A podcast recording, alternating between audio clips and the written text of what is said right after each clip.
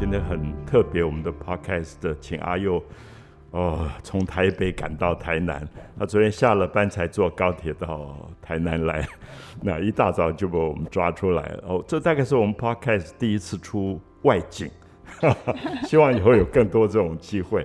那今天很特别，是因为我刚好呃在台南环志本处的这个展览啊，到文化中心开幕。呃，非常成功顺利。那我因此也把这个主办单位合通艺术文化基金会的董事长李怡宁李董事长请到我们节目来。董事长好。呃，贾勋老师好，阿优好。啊，可惜这个 podcast 看不到。如果大家看到，一定不相信是董事长这么年轻。呃，我知道合通艺术文化基金会成立刚刚好满一年。是的。因为好像是一一零年的五月才成立嘛，是的，所以我们很希望知道当初什么样的构想，呃，会成立这个合同艺术文化基金会。是，呃，公司呃合通建设自己本身，因为当初在成立之初，一直有一个最。呃，最希望的一个自己立定的一个呃理想，就是说每年要把利润的百分之二拿出来做公益。是。所以常年下来，我们年年就从。呃，说实话，从一百万捐公益到三百万捐公益，到慢慢慢慢的捐成七八百万，到最后超过一千万的时候，那时候我们其实，在呃几年之间，跟台南市政府的文化局一直都有一些呃译文的支持的联系。是，对，所以等于是一个企业回馈社会的一个构想。是的。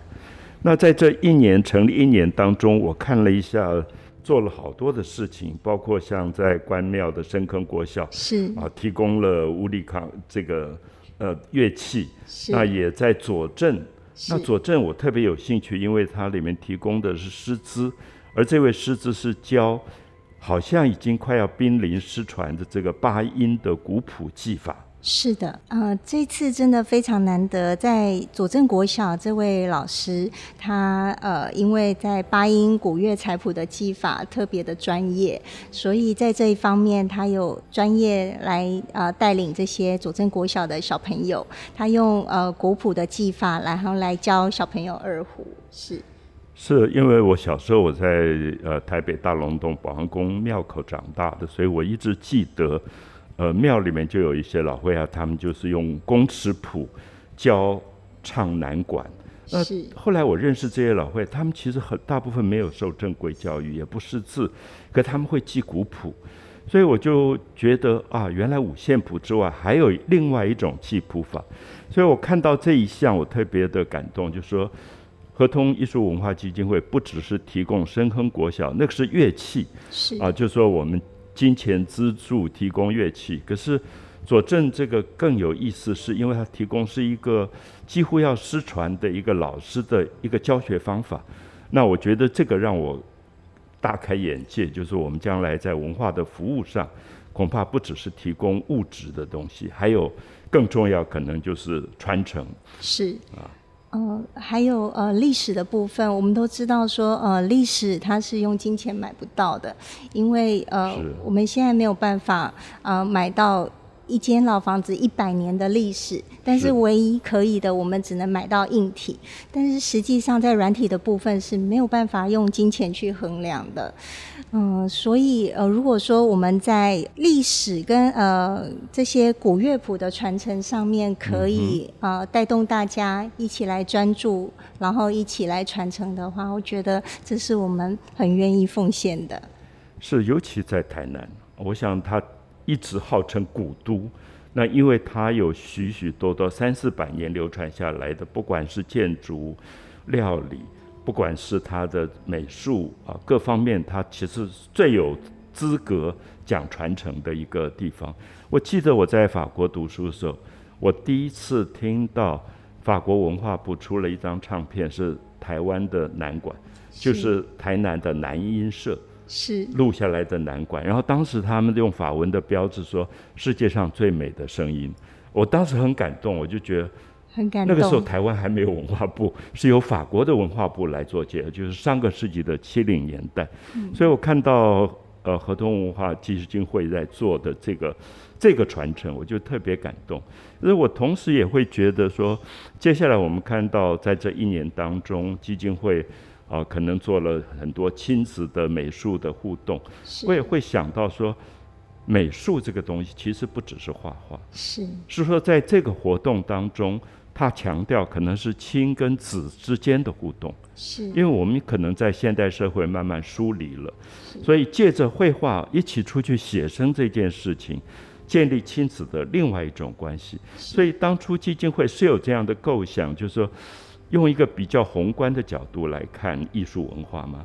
哦，是的，哦，也就是说，我们去年第一届举办那个小朋友的。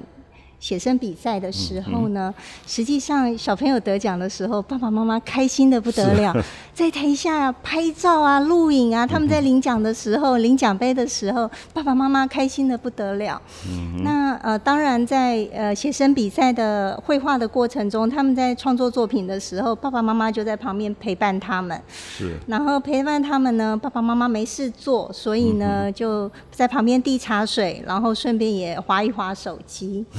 那 当然就只有小朋友画画嘛，那爸妈只有专注在手机上面，但是呃，在他们绘画的过程中的互动就比较少一点。嗯嗯那这个专注就引导了我们，就今年在办这个亲子活，哎，这个小朋友的写生比赛的时候呢，我们就加入了可以让家长来参加。太好了，呀。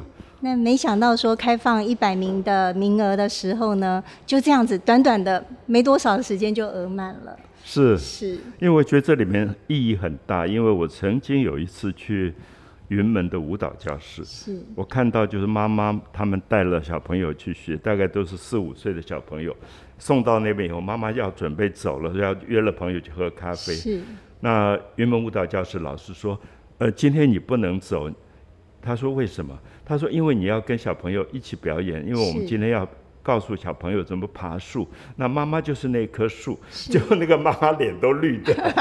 可是我觉得那天后来我留下来，我看我觉得好有意思，就那个亲子的互动好感人。是，我才发现说哦，原来艺术是有一个你想象不到的力量，把可能已经有点疏离的亲子关系重新又拉近起来。是。呃，云门这个活动哈，就是说透过肢体的接触哈，小朋友跟妈妈或者是家长之间，他有更深入的了解。我们呃台湾人比较少的就是呃拥抱，还有亲亲，还有说我爱你哈，比较少对父母说妈妈我爱你哦，或者是说爸爸我爱你，或者一个拥抱，这个比较少的部分。然后我觉得啊，云门这个部分。它带给我们一个比较多的接触，让他更理解肢体上面接触可以带动更深的情感。所以是要把爱表达出来。是，这是一定要的。那除此以外呢？因为呃，相对的呃，家长也来参加了这个比赛。那家长得奖之后呢，小朋友的角色就不一样了。嗯爸爸上台领奖，这个小朋友就在台下帮他录影，这个角色的互换。太好了。嗯，就是说，呃，台湾比较大部分的家长就是照顾小朋友，照顾小朋友，照顾小朋友，专注在这上面。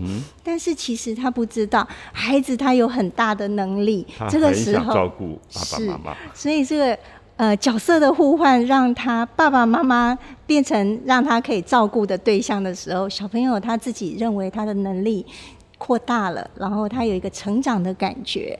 这个也是我觉得这个活动很好的地方。太好了，马上要过母亲节了，希望合同基金会提供大家一个不同的过母亲节的哦，这个很重要，对对对，这个我们药堂可能要稍微花点心思。呃，药堂是这个基金会执行长，所以我想他也参与了很多的规划。是，呃，我特别感兴趣是接下来我们可能谈的最后一个部分，就是。他同时关注了社会的两个不同族群，一个是青少年的街舞，一个是银发族他们的艺术上的表现。乐龄是，那我就很感动，就是说我们通常有时候基金会只走一个单向的照顾。那事实上我一直觉得台湾今天人口老化，可是又少子，它同时这个社会里面两个重要的族群应该同时被照顾到，甚至。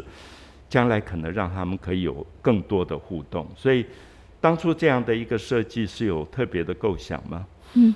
也就是说，我们现在 M 型社会里面，哈，我们的中生代其实背负了一个很大的包袱，呃，他既要照顾年轻的孩子啊小朋友，然后他又要照顾年长的父母，是非常辛苦，是非常辛苦。那这中间其实他没有喘息的机会，因为他其实同时是呃家中经济的支柱，但是他又同时是那个需要陪伴家人的那个。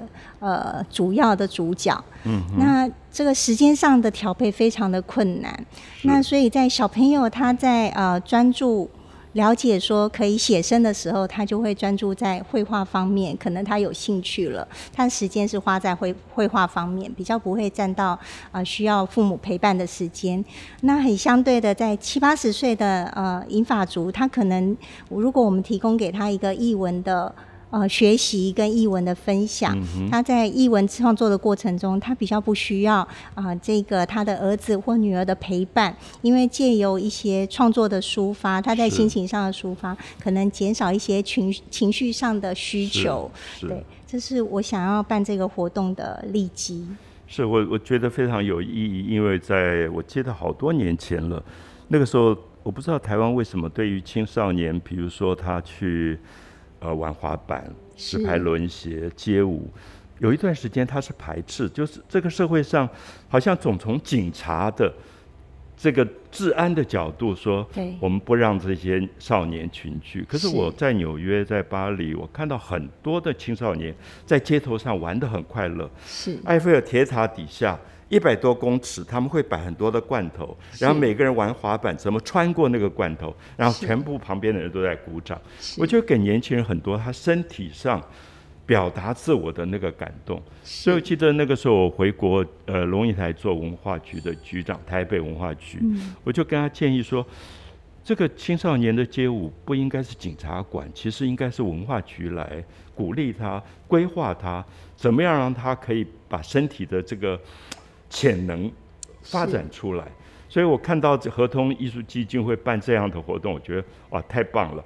那不晓得下次能不能啊？我们我们今天我七十岁了，我也很想去学学街舞。我觉得其实真的让。不同的族群知道我的身体多么想动，是的，我不应该这样被局限，就觉得说你应该坐轮椅了。是，我也这么认为。是，就是说，呃，我们不要因为说身体的束缚，因为肉体的部分它是老化了，但是我们的精神上面还是继续可以训练它，让它呃维持一个比较稳定的状态，然后借由这些活动的方式，然后让它来呃。可以继续让身体的稍微停停滞，不要让它老化的这么快，包括限制。是的，包括精神部分。就是大家知道，现在世界上非常有名的体育运动，其实是身体残障者的运动。是他们可以坐在轮椅上打篮球，他们可以有各种各种的运动。是。然后我也记得有一年的世运会在巴塞隆纳，西班牙。那个点燃圣火的人是一个肢体残障，是他用射箭的方法去点燃了圣火，就那一刹那你就觉得非常的被打动。就原来我们一直要改变观念，我们以前包括我自己，可能看到一个残障朋友，就说啊，你不要动，不要动，我帮你做。是，其实也许不是完全正确，对，是鼓励他怎么样，他也可以动。是，然后你在旁边跟他一起互动。是，所以我我很。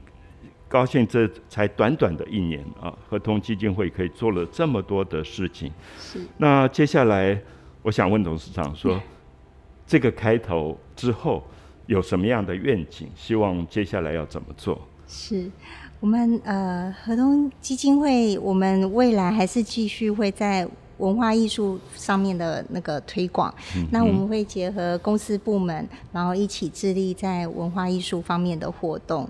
那当然，我们艺文的培养非常的重要，所以还是继续会全龄的，包括幼儿、青少年、家庭、银发族、社会大众，大家都可以提升这些艺文的涵养。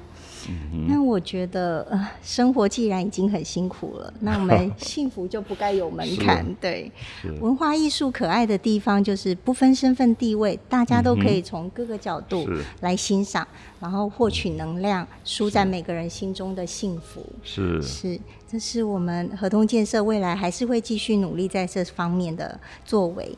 那当然，这方面还可以再把社会责任的落实。所以，呃。